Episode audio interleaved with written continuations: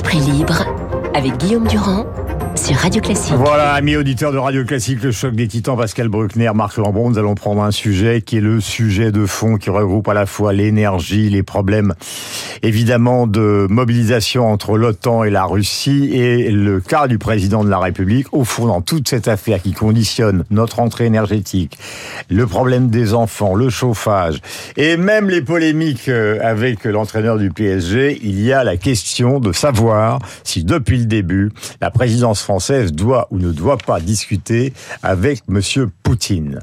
Vous n'êtes pas tout à fait d'accord tous les deux. Pascal, je vous donne la parole le premier, parce que c'est là, c'est le vrai sujet de l'affaire. Est-ce qu'on discute avec euh, un personnage comme Poutine en essayant simplement de le convaincre avec du charme et quelques arguments qui sont quand même de poids, à savoir la représentation de l'Europe, ou est-ce que si on n'a pas 14 divisions derrière lui, de toute façon, l'affaire est cuite?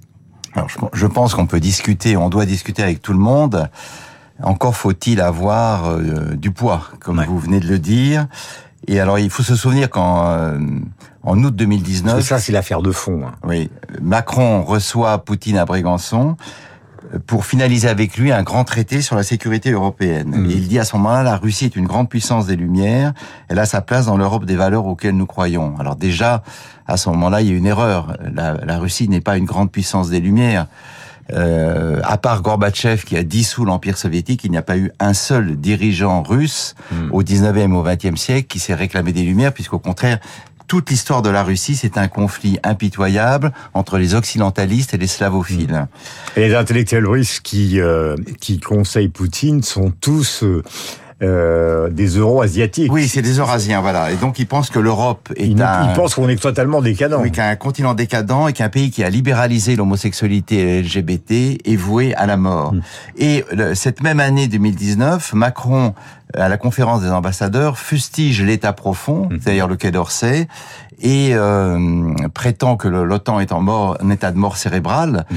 ce qui était là aussi une erreur d'analyse, et donc il, il fait cavalier seul en décembre 2019, euh, 2021, pardon, Macron revient de Moscou. Il est allé voir Poutine.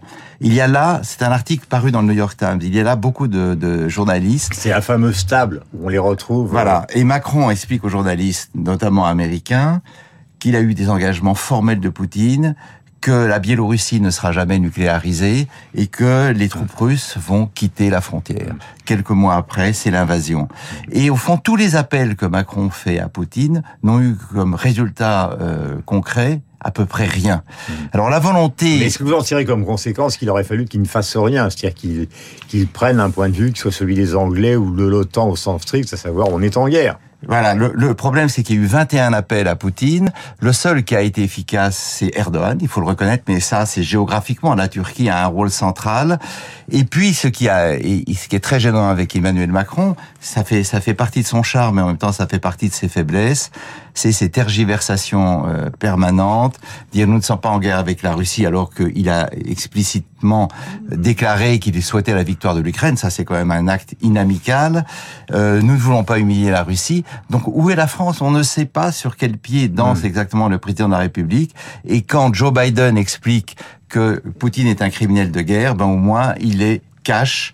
Et on sait bien que tous les peuples de l'Est aujourd'hui ne comptent que sur la Russie et certainement pas sur la France. Euh, les atermoiements du président de la République, on y retrouve ce matin, on l'a vu dans la rue de presse de David Abiker, euh, autour euh, du nucléaire. Après Pascal Bruckner, donc le point de vue euh, de Marc Lambron.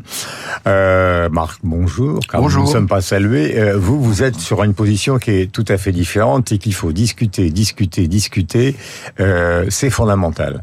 Moi, je crois que c'est un peu facile de faire de Macron une sorte d'idiot utile du nouveau tsar ou de quelqu'un qui pense que son charme euh, va permettre de faire danser l'ours. Hmm. Alors, d'abord, il y a toujours dans un conflit des initiatives diplomatiques euh, latérales hmm. et souvent secrètes parce qu'on ne sait pas tout.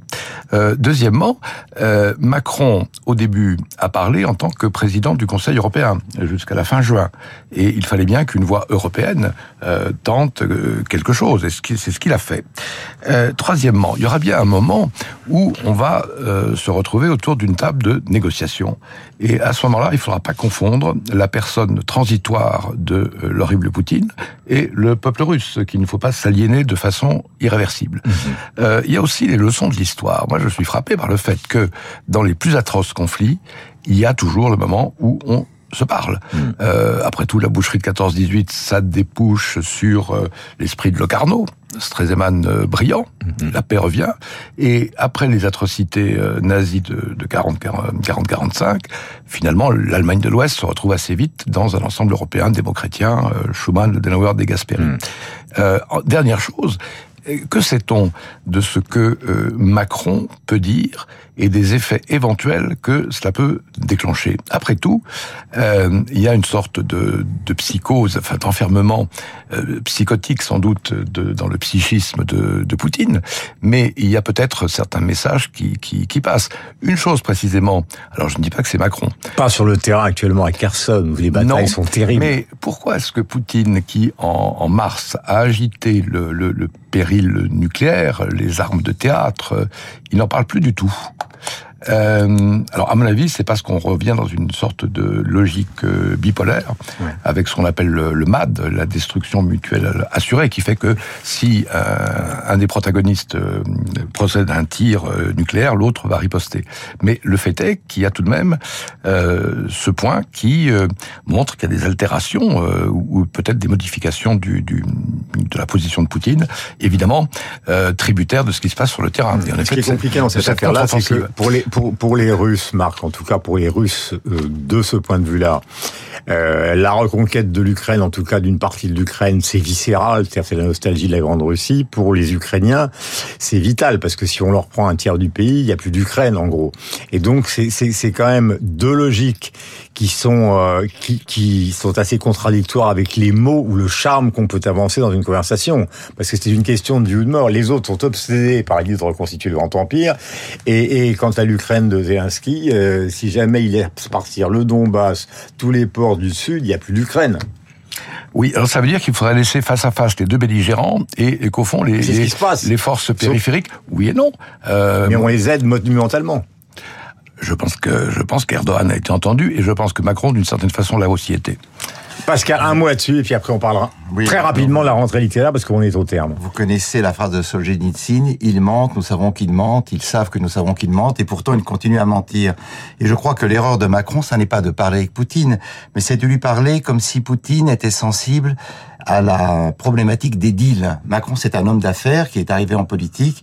Alors, euh, Macron croit que euh, Poutine est, est guidé par l'intérêt, alors qu'en réalité, il est guidé par l'esprit de revanche et un fanatisme impérial. C'est ce malentendu euh, que dont nous constatons les effets délétères. Ce qui va faire changer Poutine, c'est la défaite programmée des troupes russes qui sont en très mauvaise position dans le Donbass et dans le sud de l'Ukraine. Voilà, je rappelle que les Anglais ont formé 100 000 soldats, que nous formons les, les gens qui sont chargés de fonctionner, faire fonctionner les canons César, mais on ne sait pas, la France est très discrète sur ce sujet.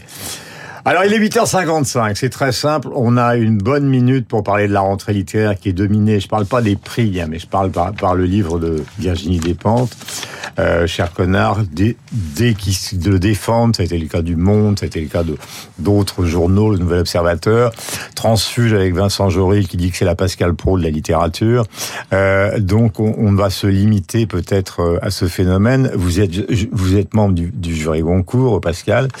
Est-ce que vous avez l'impression que émerge un autre livre, une autre littérature, ou qu'elle a tout absorbé en un coup?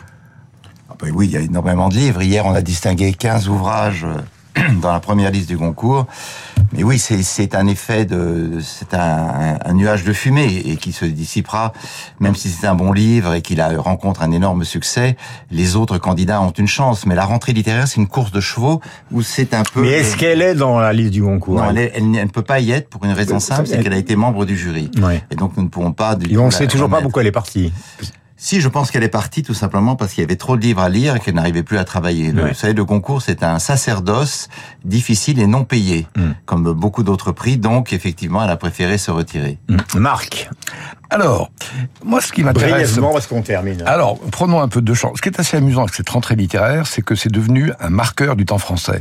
Et à partir du printemps jusqu'à l'automne, vous avez euh, le euh, Festival de Cannes, Roland Garros, le Tour de France, la rentrée littéraire. Et à, chaque fois, il y a un point commun, c'est les lauriers. Mmh. C'est-à-dire, euh, il y a un, une palme d'or, mmh. il y a un vainqueur dans un tournoi du Grand Chelem, il y a un maillot jaune et il y a le prix Goncourt et les autres prix. Ça veut dire que nous sommes encore des, des, des joueurs ou les enfants d'une sorte de classe de terminale dans laquelle on distribue à la fin de à la fin de l'année, à la fin du cours, à la fin du cursus, euh, des, des tableaux d'honneur euh, et des livres euh, entourés de, de rubans. Voilà.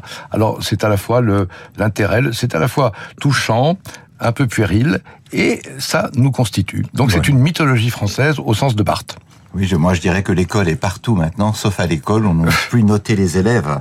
C'est ça qui est quand même étonnant. Même le, le jugement dernier de Dieu, c'est un peu un examen qu'on passe, les, les, bons et les mauvais. Oui, tu as, toute la société veut des notes, sauf à l'école. Sauf à l'école, oui, exactement. 58, 8h58, Marc Lambron, Pascal Bruckner, on est ravis qu'il soit avec nous et qu'il soit avec vous évidemment euh, tous les mercredis sur l'antenne de Radio Classique. Demain, Franz Olivier Gisbert et les explications pour la première fois de Julien de Normandie, pourquoi il a quitté Emmanuel Macron pour travailler dans le privé? Ce sera une exclusivité de Radio Classique.